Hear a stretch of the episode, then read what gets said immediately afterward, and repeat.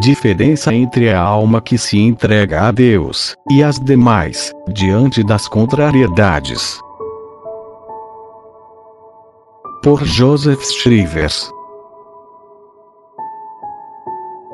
Jesus experimenta e purifica as almas de mil maneiras.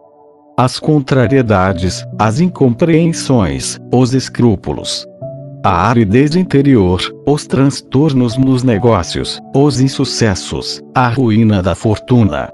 Tudo lhe serve de instrumento para aperfeiçoar as almas.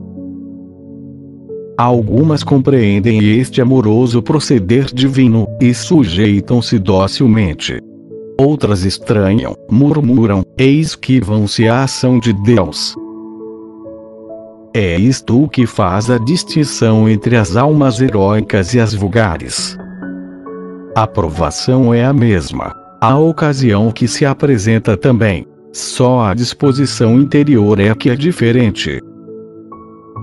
Umas têm a boa vontade de permanecer em Deus e abandonam-se serenamente a sua ação, aceitando o que o Mestre lhes manda, seja doce ou amargo.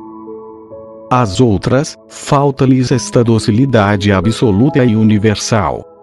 Dão-se com reservas e encolhem-se tão logo a divina vontade, contraria os seus desejos ou mortifica o seu humor.